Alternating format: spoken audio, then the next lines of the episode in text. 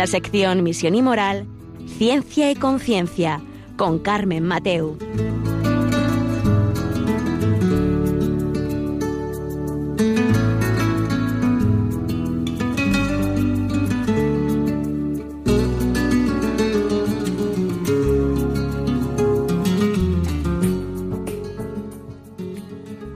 Buenas tardes, queridos oyentes. Aquí un miércoles más estamos en Ciencia y Conciencia, programa que hacemos desde el Observatorio de Bioética de la Universidad Católica de Valencia. Y hoy nos encontramos con vosotros en directo, eh, con dos personas en las que vamos a tratar, con dos invitados, eh, un tema pues, de mucha actualidad y que siempre pues, bueno, intentamos tratar para, para dejar bases sentadas, que es el tema del, aborto. Eh, después de más de 30 años, 35 años, con la primera ley que tuvo y luego con la, con la siguiente modificación que hubo de la, nueva ley, eh, se suponía que, eh, bueno, vamos a ver si las cifras se han reducido, no se han reducido y por qué.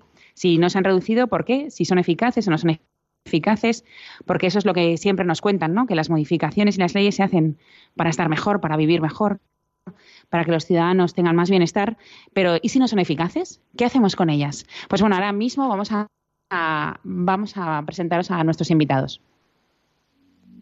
Mm-hmm.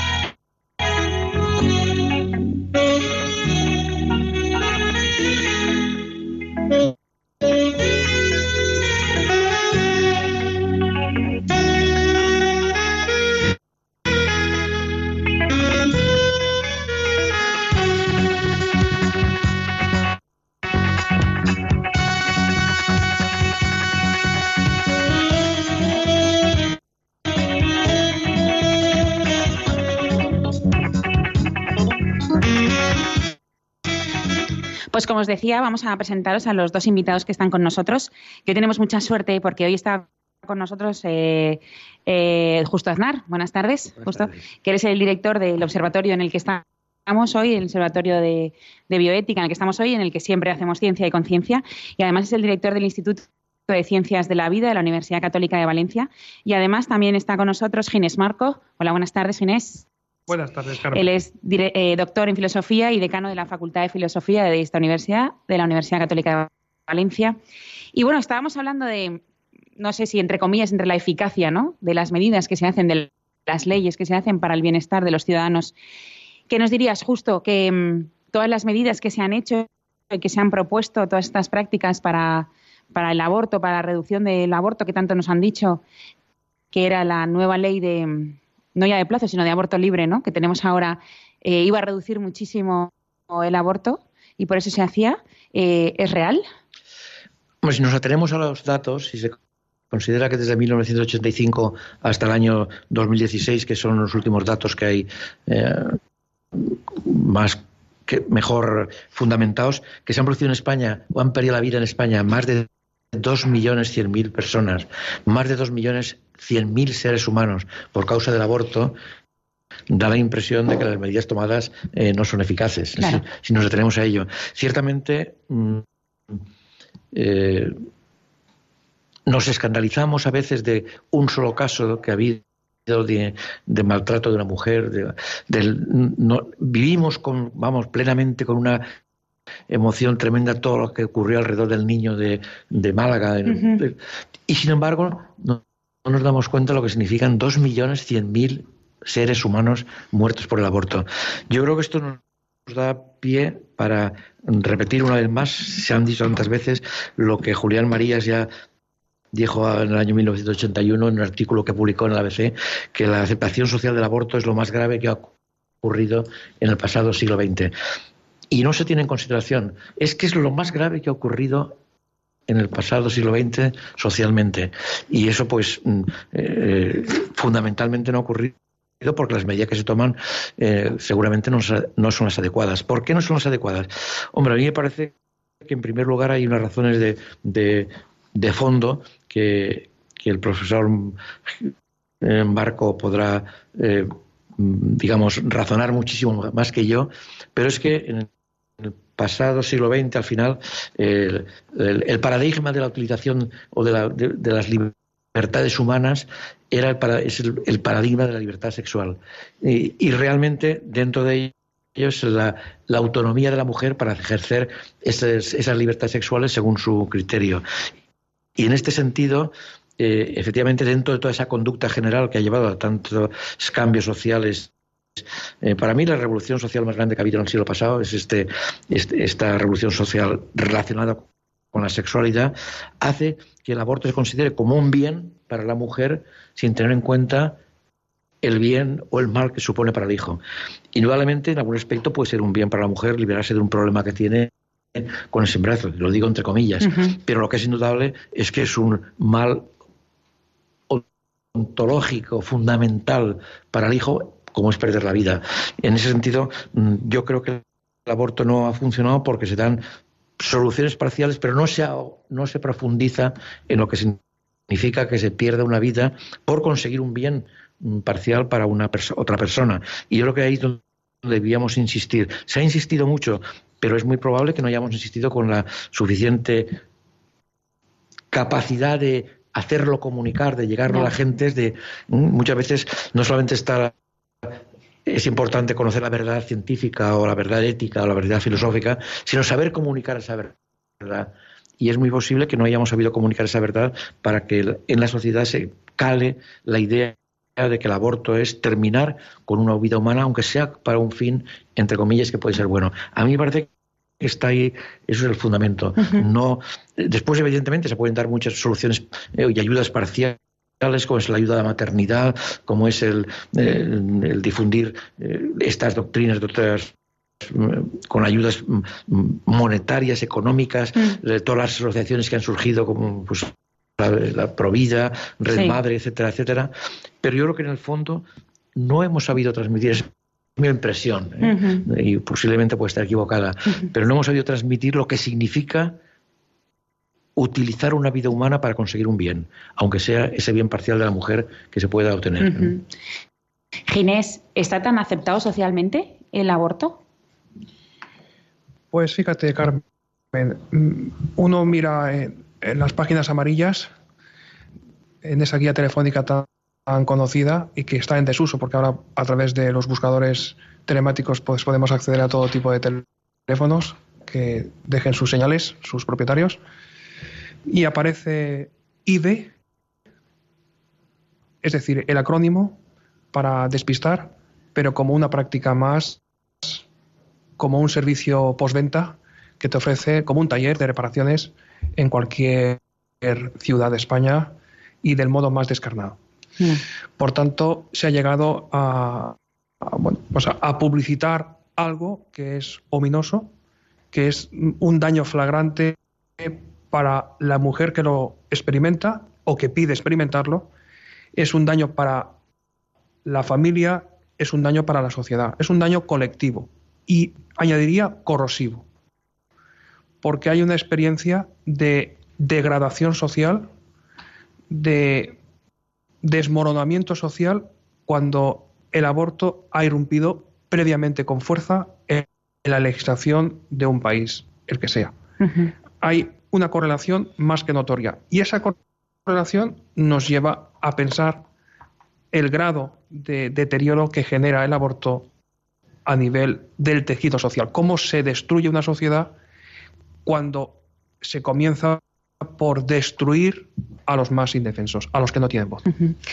Eh, también, nos, como decía al principio, eh, la, modificación o la nueva ley de aborto libre eh, del anterior gobierno no del anterior, de hace dos gobiernos ya, em, se decía que era porque necesitaba, o con, esa libertad total, lo que se iba a conseguir era la reducción total del aborto y la gente no se vería tan obligada a abortar como antes, no sé por qué, pero ¿es, ¿ha sido real esto?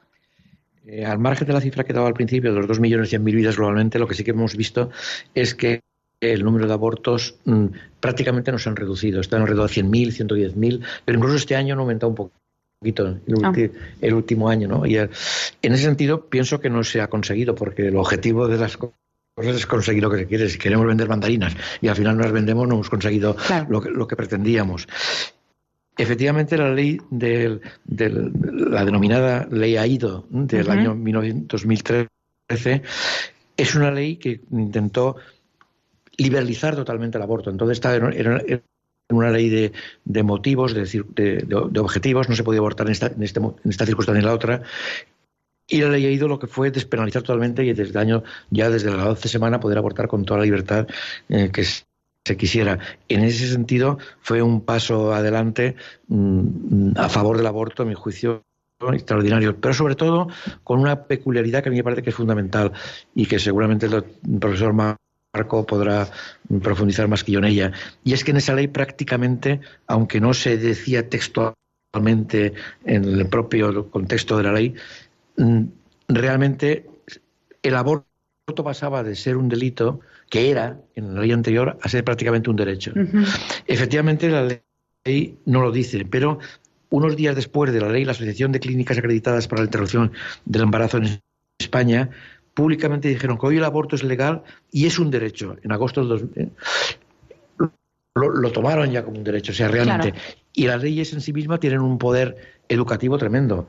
Mm, eh, influye en la sociedad haciéndonos ver que si lo, eh, que la, si la ley lo dice es porque pensamos que será bueno.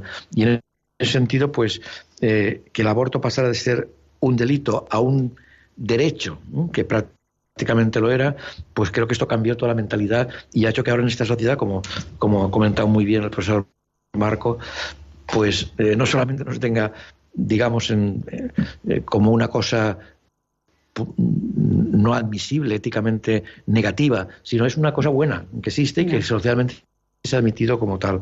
Realmente a mí me parece que, en ese sentido pues no, no se ha avanzado y, seguimos sin avanzar. en, lo que hemos comentado antes, Ginés, em, ¿crees que la, que la población ya intuye o ya conoce el aborto como derecho? ¿O aún le, aún le sorprende? Bueno, pues hay datos espeluznantes a propósito de mujeres que abortan varias veces en sus distintas gestaciones, lo cual significa que han banalizado por completo esa realidad o que se ven abocadas a hacerlo contra su voluntad y sucede en muchos casos de muchas mujeres pues de algunos países foráneos, de algunos países que tenemos pues abundante colectivo inmigrante Estoy pensando en Rumanía muchas veces, que están viviendo unas condiciones muchas veces de hacinamiento y que, bueno, pues están dirigidas estas señoras pues por mafias que les llevan a, cometer lo que, lo que cometen, ¿no? que es desembarazarse del hijo que están esperando. Se está dando ese fenómeno de mujeres que abortan varias veces y de mujeres, mm, sobre todo muy jóvenes, que están abortando ese es uno de los datos más llamativos. Y yo lo que quería decir es que hemos pasado por una pendiente muy resbaladiza que en el plano legal tiene estos dos hitos fundamentales. Por una parte, la sentencia 53 barra 1985 de 19 de abril del Tribunal Constitucional, donde se plantea abiertamente que hay un conflicto, o puede haberlo, entre la madre y el hijo y entre esos derechos concurrentes entre el hijo gestante y su madre, digamos que prevalecen los derechos de la madre. Pero en la ley 2 barra 2010, eh, la ley AIDO, conocida popularmente como la ley de, digamos, liberalización del aborto, es una ley que pasa del aborto, eh, digamos, basado en supuestos a un aborto a la carta. ¿Cuándo? Pues en esas primeras 14 semanas, donde no tendrá que alegar ningún motivo, ninguna causa, la mujer para poder abortar. Era previsible que, si no en el mismo año, al cabo de un tiempo, porque las leyes tienen una proyección longitudinal muy potente, al cabo de un tiempo, obviamente, habría, digamos, una reacción social en la línea de amoldarse a ese espíritu de la ley, a ese espíritu que considera en el fondo el aborto como un delito despenalizado, primer paso, despenalizado en algunos supuestos, pero si lo abres durante un determinado periodo eh, temporal, pues entonces estamos hablando de que el aborto por plazos que se llama, el aborto pasa a ser un derecho en el imaginario de la sociedad. Y muchas jóvenes, estoy pensando en muchas jóvenes, pues engañadas o no, pues han llegado a percibir que el aborto es una opción. Es la última opción en un proceso, digamos, donde lo importante es la anticoncepción, porque lo que sí que tenemos claro es que la mentalidad anticonceptiva en España, digamos, ha tocado techo si, si me permite hablar en esos términos, porque estamos en unos niveles de natalidad pues bajísimos desde 2008, que fue cuando sobrevino la crisis. A partir de entonces no nos hemos recuperado, aunque aparentemente las cifras macroeconómicas hayan mejorado. Pero bueno, en el, en el, imaginario social el aborto aparece como un derecho para muchas mujeres y sobre todo para algunos hombres que conviven con ellas o cohabitan de vez en cuando mm. y son muchas veces ellos promotores de que ellas aborten. Una de las preguntas que se suscita cuando se dice que una persona sin ninguna causa quiere abortar y va, eh, ¿estamos hablando de la sanidad pública o de la sanidad privada? Para cualquiera de los dos. A ver, realmente el aborto, eh, el número más grande de, de, casos se hacen dentro de las clínicas privadas. Eh, ciertamente, en la sanidad pública mm, existen sus limitaciones que, no, son, no se puede acceder fácilmente a, ello, aunque sí que se puede hacer. Pero es la sanidad privada donde realmente mm, esto se está ejerciendo ya como una medida. Se quiere se quiere, a mí me parece, el, el, que ese derecho y esa posibilidad de hacerlo se extienda a la sanidad pública para que no cueste nada, pero ciertamente en el momento actual los datos que hay son fundamentalmente de las clínicas asociadas en esa asociación de clínicas acreditadas para, la, para, la, para el embarazo, el, el AKI, que son las que reúnen el mayor número de, Claro, entonces estamos hablando realmente de un negocio. Es un, vamos, un negocio tremendo, ¿eh? un negocio tremendo que, que, ahí está y que también desde el punto de vista eh, puede favorecer el negocio a que esto se vaya eh, ampliando porque realmente eh, pero bueno yo creo que en el fondo el problema fundamental es más lo que comentaba el doctor el profesor Marco de eh, lo comentaba Ginés mm. de una mm, de una visión social que hace que eso se vea como una realidad que ahí está inmersa y que tenemos la posibilidad de hacerlo sin ninguna sin embargo sin embargo he de decir que a mí me parece que muchas veces falta de información, porque alguna experiencia yo tuve aquí en esta propia universidad hace un par de años. Eh, me invitaron a que diera una charla eh, sobre el aborto en alumnos de cuarto curso de biotecnología, que ya son alumnos que terminan la carrera, que se puede pensar que están eh, formados y, y, que además dominan estas técnicas de biotecnología. Yo le dije al decano, en este caso de la facultad, que estaba encantado por una condición de que no iba a haber ningún programa ni ningún índice si nos íbamos a sentar con los alumnos y ellos preguntaran lo que les diera la gana. Realmente fue una experiencia, yo creo que muy positiva y a mí me da la impresión de que gran parte de ellos, por lo que allí se comentaba, que entraron con la idea clara de favorecer el aborto, cuando se percataron de la realidad del aborto, de lo que es, eh, gran parte de ellos ya por lo menos no estaban tan convencidos de que fuera una cosa que se puede practicar con toda, con toda tranquilidad. Lo digo porque entonces yo pienso que muchas veces también es falta de información en la juventud. Que esto es una plaga, como ha comentado eh, Ginés, de que en los jóvenes, pero es que muchas veces no saben lo que es el aborto.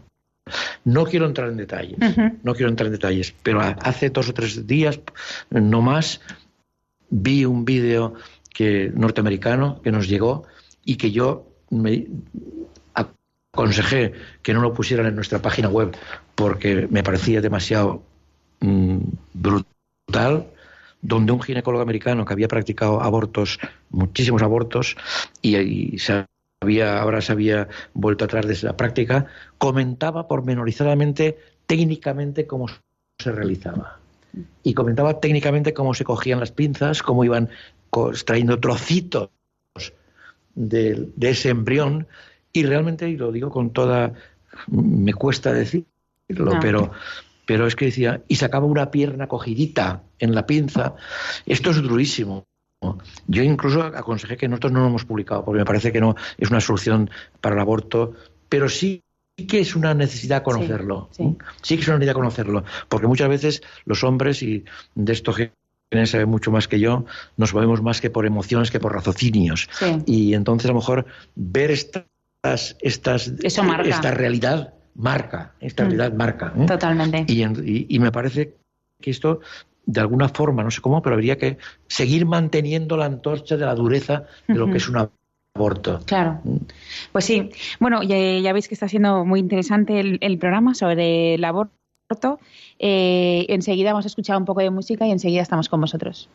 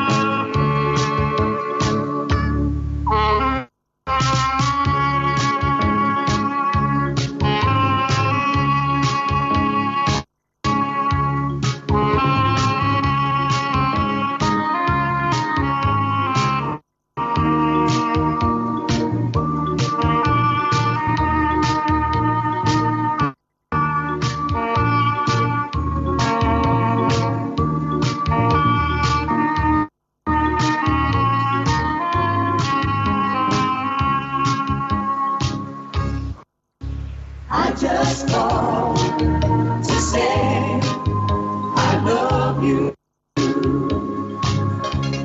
I just called to say how much I.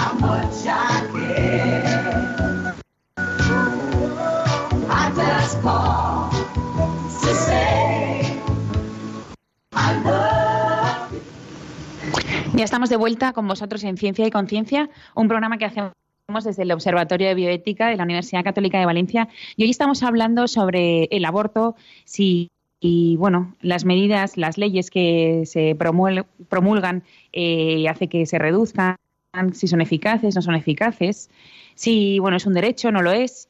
Y estamos hablando con, con, don Justo Aznar, que él es el director del Observatorio Bioética, en donde, donde realizamos el programa de ciencia Conciencia y el director del Instituto de Ciencias de la Vida de la Universidad Católica de Valencia, y con Ginés Marco, que es doctor en filosofía y decano de la Facultad de Filosofía de la Universidad Católica de Valencia.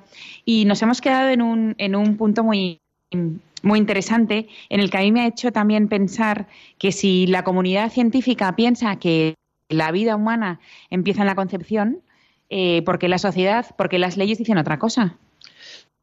Vamos a ver, yo creo que hoy día, desde el punto de vista científico, científico, no duda nada, no duda prácticamente nadie que la vida humana empieza con la concepción. Otro tema es que esa vida humana la consideren digna de ser respetada, porque no la consideran mm, sí o no persona todavía. De eso ya se ha encargado la propia sociedad occidental y desde el informe Warnock de, tratar de, decir que esa vida humana con derechos empieza con la consolidación de la implantación. Es decir, ya sería los 14 o 15 días de, haberse generado. Precisamente para poder liberar a esa etapa embrionaria previa a la implantación de las responsabilidades morales que implica terminar con su vida si es una vida humana. De todas formas, esto, que es muy importante, eh, alguna vez yo lo he tratado, incluso eh, alguna vez hemos escrito alguna cosa sobre lo que denominamos la cara oculta del aborto, porque si consideramos un aborto como terminar con una vida humana, por el procedimiento que sea. O sea, una vida humana que ha empezado dentro del seno de la madre. Y terminar con esa vida humana, eso es un aborto. Evidentemente, esas vidas humanas que van del día 1 desde la fecundación hasta el 14, son vidas humanas con las cuales se terminan. Y serían abortos. Y ese aborto, aborto que se puede decir aborto, nosotros denominamos el aborto, la cara oculta de ese aborto, se da fundamentalmente no en el aborto que conocemos como tal, quirúrgico, que es un aborto fetal de 12 a 14 semanas, que ahora él, sino se da cuando utilizamos medios anticonceptivos que son antiimplantatorios, cuando utilizamos el DIU, cuando utilizamos en la reproducción asistida, digamos. Entonces, estas eh, técnicas que se van desarrollando cada vez más en el mundo de la ciencia, se termina con vidas humanas desde el momento de la fecundación hasta esos primeros 14 días.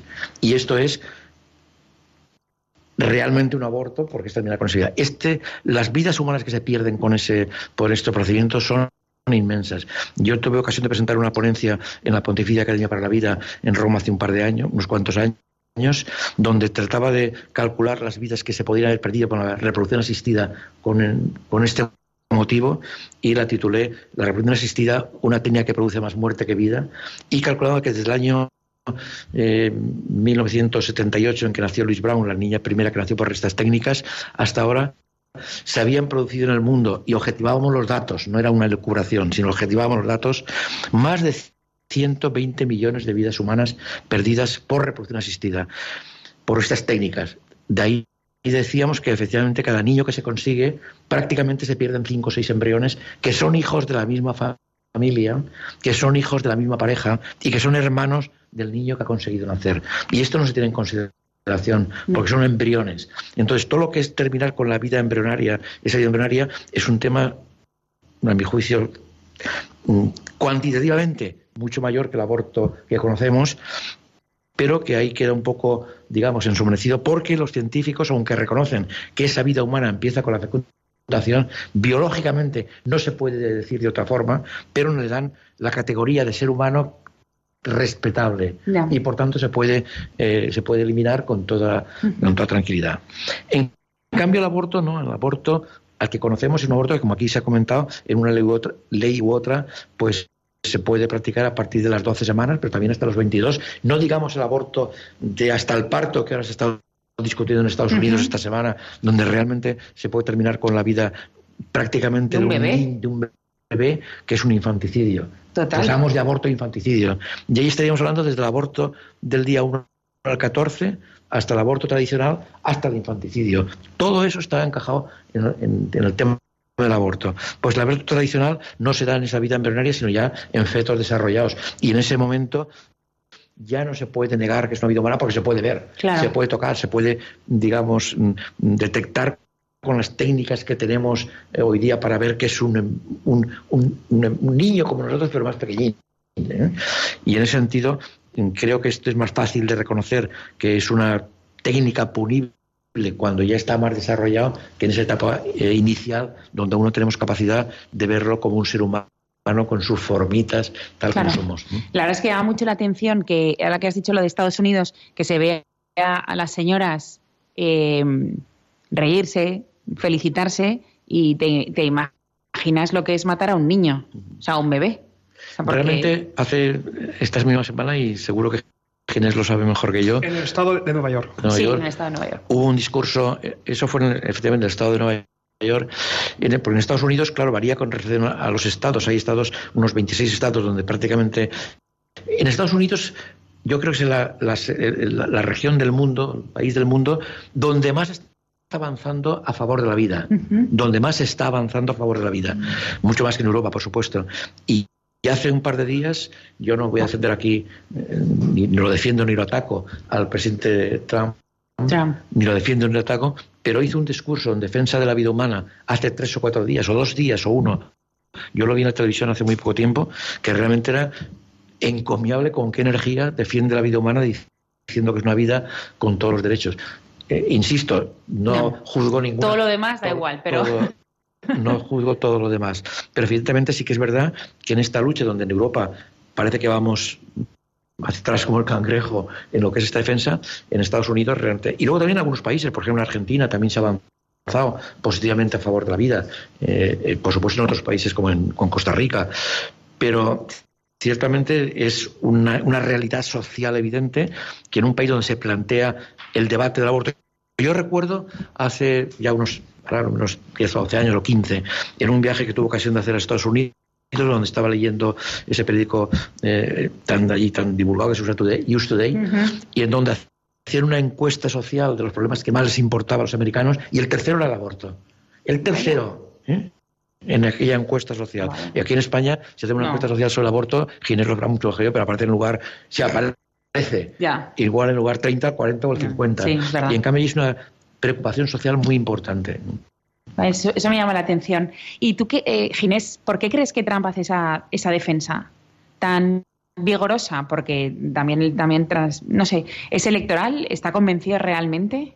¿Quiere ir contracorriente? Porque también es eso. Bueno, hay mucha gente que está desencantada de, esa pendiente resbaladiza y de, ese seguidismo que es en nombre de la progresía, de la falsa progresía, en nombre del relativismo, en nombre del subjetivismo más abyecto, habría que decir, justificar lo injustificable. Hay muchas personas que han pasado por ahí y que están en una fase de repensar, de repensarse a sí mismos y de verse reflejados en lo que han sido y lo que quieren ser.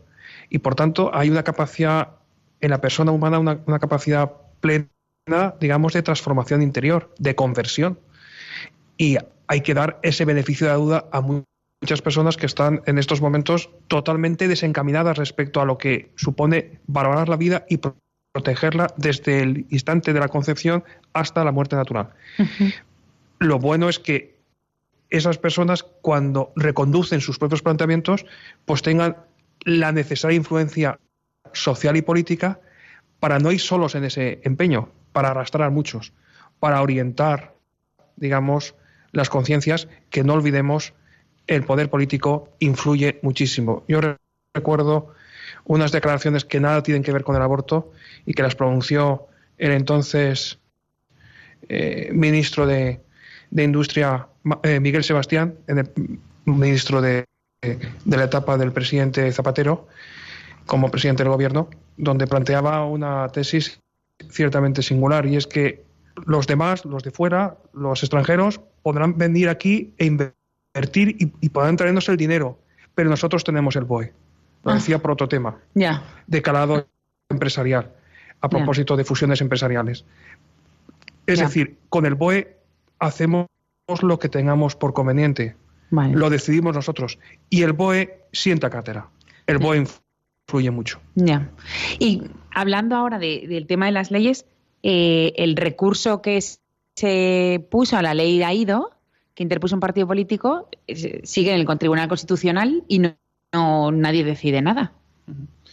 Bueno, pues el Tribunal Constitucional ha recibido en su historia, a lo largo de su historia, que, data de la primera sentencia, data de 1981, pues en este periplo, que aún no ha llegado a los 40 años, pues ha recibido, digamos, dos eh, recursos de inconstitucionalidad planteados por eh, más de 50 diputados y senadores, como exige la ley española. Y eso ha sucedido en el año 1983 y ha sucedido en el año 2010. En 1983 mm, asumió una postura ciertamente inteligente, que es la de dotar de efectos suspensivos a una ley hasta que no se resuelva sobre el fondo de la misma. Porque aquí no estamos diciendo de abortar un poco o abortar más. Aquí es o abortas o no abortas. No, hay más, no hay término medio posible. No hay grises intermedios. Pero en el recurso interpuesto por el Grupo Parlamentario Popular de 2010 no lo ha dotado de efectos suspensivos a las reclamaciones de ese supuesto. En este caso, de invalidar la ley en su ampliación de supuestos. ¿El resultado cuál es? Pues que el aborto, por supuesto, se sigue practicando con total normalidad y el Tribunal Constitucional demora, sine die, pues un pronunciamiento al respecto. ¿Y qué ha pasado mientras tanto? Pues conviene recordar que el Tribunal Constitucional tiene magistrados que no son jueces, que son abogados de reconocido prestigio, pero sobre todo son personalidades jurídicas nombradas a instancia de los partidos políticos.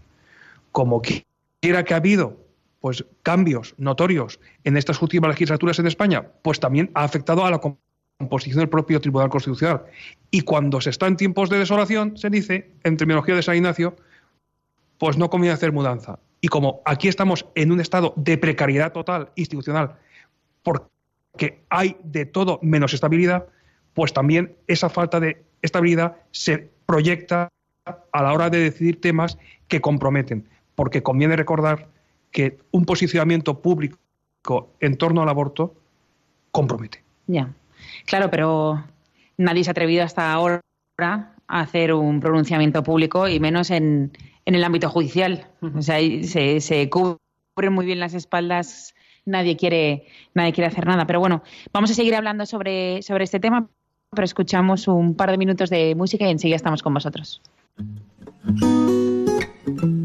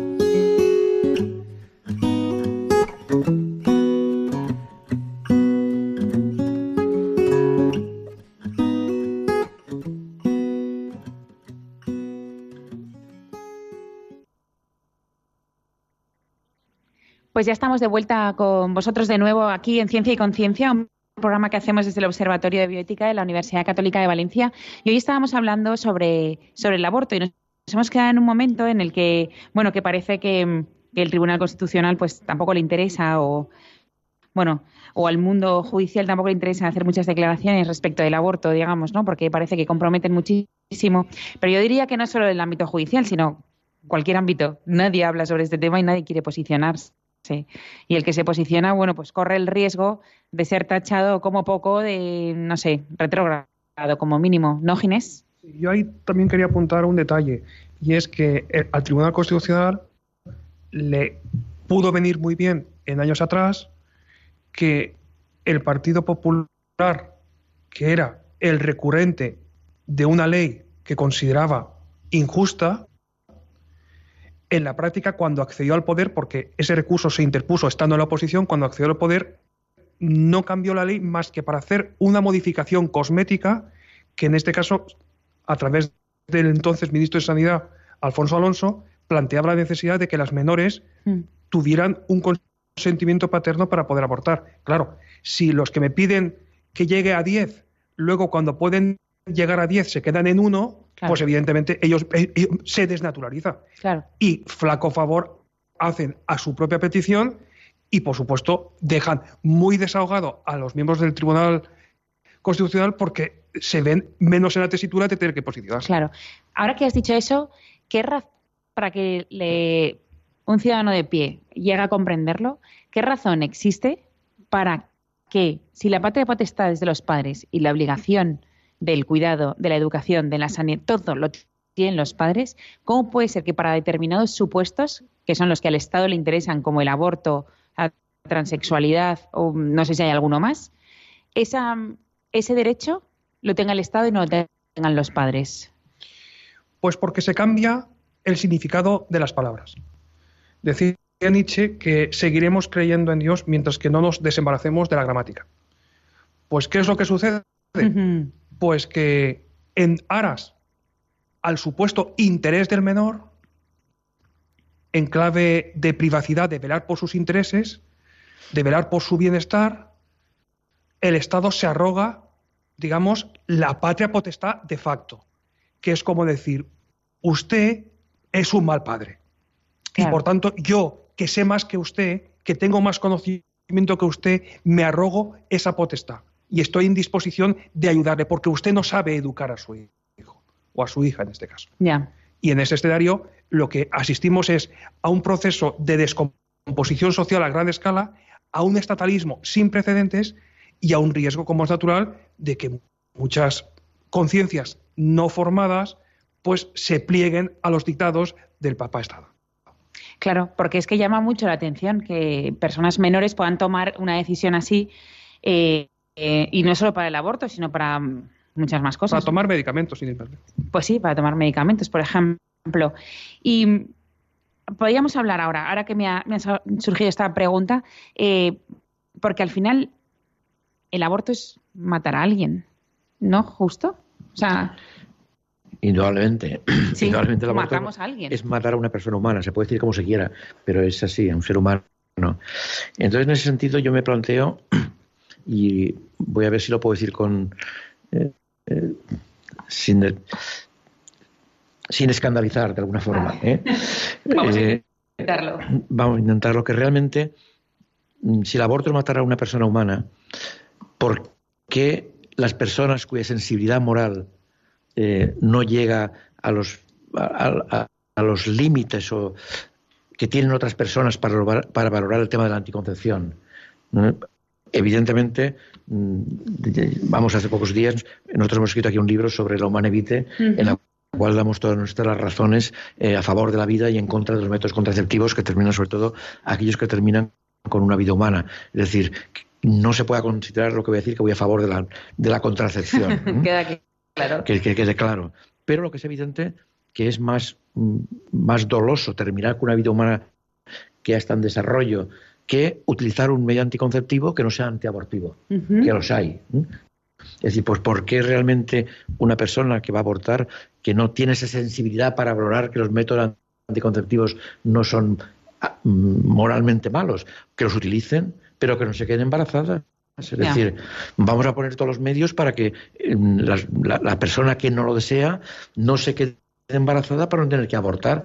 Es que creo que esto es... Es que entonces, ¿qué pasa? Pues que el aborto se ha considerado como un medio contraceptivo y se dice, es más fácil, me es más fácil no estar preocupado de tomar pastillitas, todo eso que al final si me quedo embarazada abortaré y, y claro, hombre, no, puede usted utilizar un método que moralmente no tenga la carga dolosa que tiene un aborto.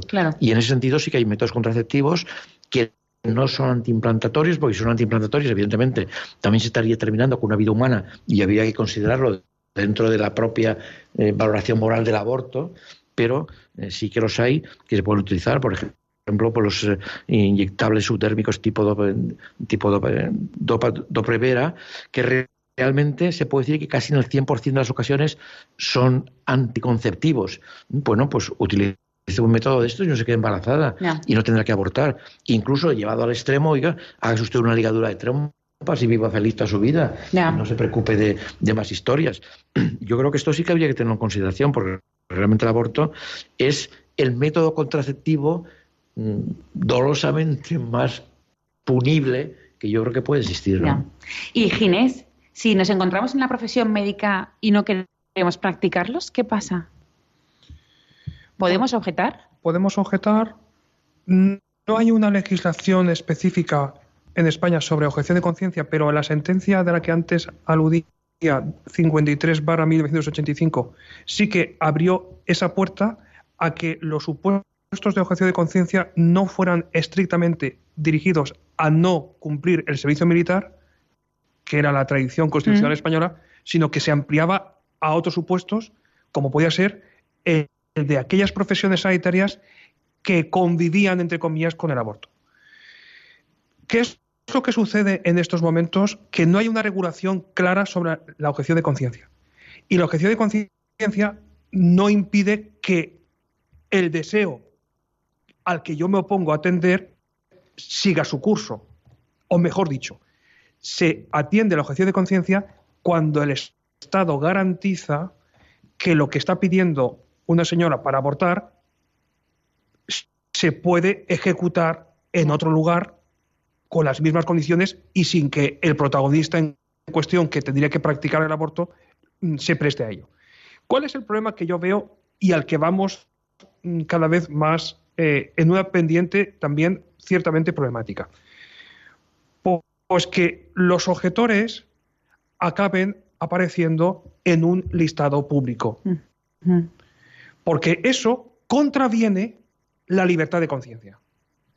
Y al final tendremos listados públicos de maltratadores y tendremos listados públicos de objetores. Y al final nuestras convicciones saldrán a la palestra y aparecerán incluso del modo más denostado en las redes sociales.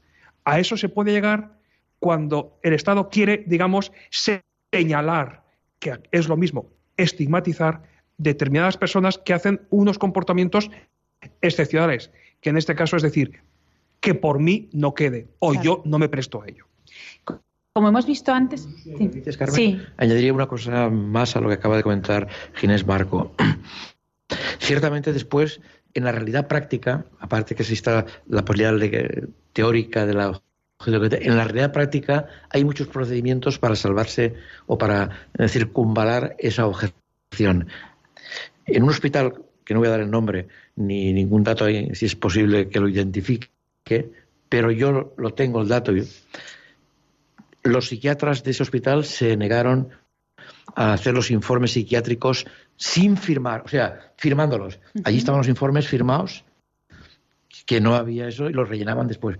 Y un grupo de psiquiatras se negó, dijo, no, no, no, no hacer los informes psiquiátricos y los firmaremos, pero los vamos a hacer. Claro. Entonces, realmente, cuando eso ocurre así, prácticamente la razón de, psicológica o psiquiátrica para eh, justificar el embarazo de la madre desaparece. Y entonces, ¿qué se hizo? Ah, no, se, no se preocupen ustedes, esto es una realidad objetiva que la he vivido yo. No se preocupen ustedes, vamos a contratar unos residentes de psiquiatría donde les vamos a decir que si ustedes no firman esos psiquiatras no entran. No entran. Y efectivamente, contrataron varios médicos jóvenes cuya condición para poder entrar a trabajar era que firmaran o sea, que dejaran firmados los, en blanco para reinarlos el médico de cabecera o el ginecólogo cuando le pareciera, o la enfermera o la, matrona que estaba allí. Esto lo he vivido yo. Pero eso es una ilegalidad. Totalmente. Como bueno, como otras muchas que hay en la sociedad. Es, conseguir la firma a cualquier precio. Es hacer el aborto como asunto de trámite. Eso no se puede, porque al final es, firmar algo falso. Pero realmente, ¿cómo se puede demostrar que me parece a mí ha dicho yo participaré en eso. Eso son realidades médicas que están ahí y que son difíciles de constatar, pero es la realidad. Y con esa presión se dan muchas otras, otras muchas eh, mm, eh, acciones médicas y sociales que existe esa presión y que realmente pues hace que a veces se salten las leyes sin darnos cuenta. Y como nos queda muy poco tiempo, ¿qué podemos hacer los ciudadanos?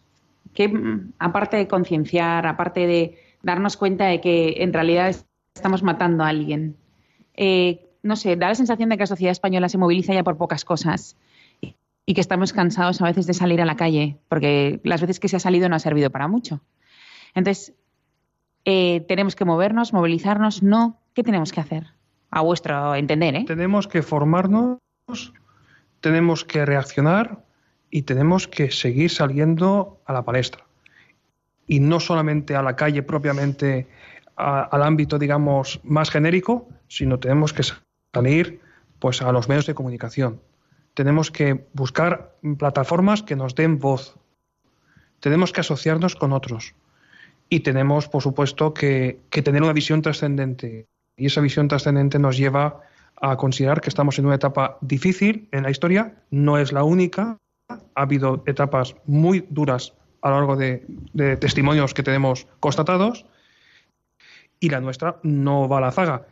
Pero digamos que hay muchos temas que que están en manos de Dios, por decir todos, pero también Dios cuenta con, con nuestros brazos, con nuestro talento y con nuestro compromiso. Actúa por causas segundas. Así es. pues ahí tenemos que estar. Es una batalla donde tenemos que estar, no para ir contra nadie, sino para defender lo más valioso, que es la vida humana y su dignidad. Yo diría que en un aspecto práctico de lo que está comentando el doctor Marco, Mm, es que eh, el próximo día 23 de febrero, lo tenemos ahí ya, se va a, difundir en París una plataforma que ha surgido para la defensa de la vida humana en Europa y ciertamente lo que, tenemos que hacer es al menos difundir que se ha celebrado esa reunión y que se sepa. Reunión a la cual, por supuesto, creo que va a ir el doctor Marco a París, elegido eh, entre la gente intelectual que va a acudir a, esa, a esa reunión que solamente mm, allí se, vamos, se apoya sobre no más de un centenar de intelectuales europeos elegidos, pero hay que, hay que dejar claro que se están creando plataformas para defender la vida en Europa y ciertamente la gente tiene que enterarse. Esa difusión que dice el doctor Marco de los medios de comunicación lleva también a difundir todas estas acciones que se están haciendo para que aparezcan como, mm, vamos, como... Mm, y luego yo diría, y al menos yo con eso termino, que si alguna vez encontramos algún político que defiende la vida, que lo apoyemos. No, que no lo dejemos ¿Eh? solo. Que no lo dejemos solo. ¿eh? Porque ciertamente a mí me parece que en este momento hay algunos políticos, no digo de que van de ninguna forma, algunos que claramente defienden la vida con más entusiasmo que anteriormente. A veces los apoyamos. Vale, les damos un buen aplauso entonces. Fenomenal. Pues muchísimas gracias por haber estado con nosotros aquí. Nos vamos con un de nada, pues nos, vamos con un, pues un hilo más de esperanza, ¿no? En la sociedad, en que podemos hacer cosas, en que podemos formarnos más, y sobre todo en las ideas claras eh, sobre eh, la muerte por aborto, ¿no? Es como conseguir como un en las estadísticas muerte por, pues a lo mejor pues por aborto, ¿no? Y pues muchísimas gracias por estar con nosotros un miércoles más y nos vemos en 15 días. Adiós.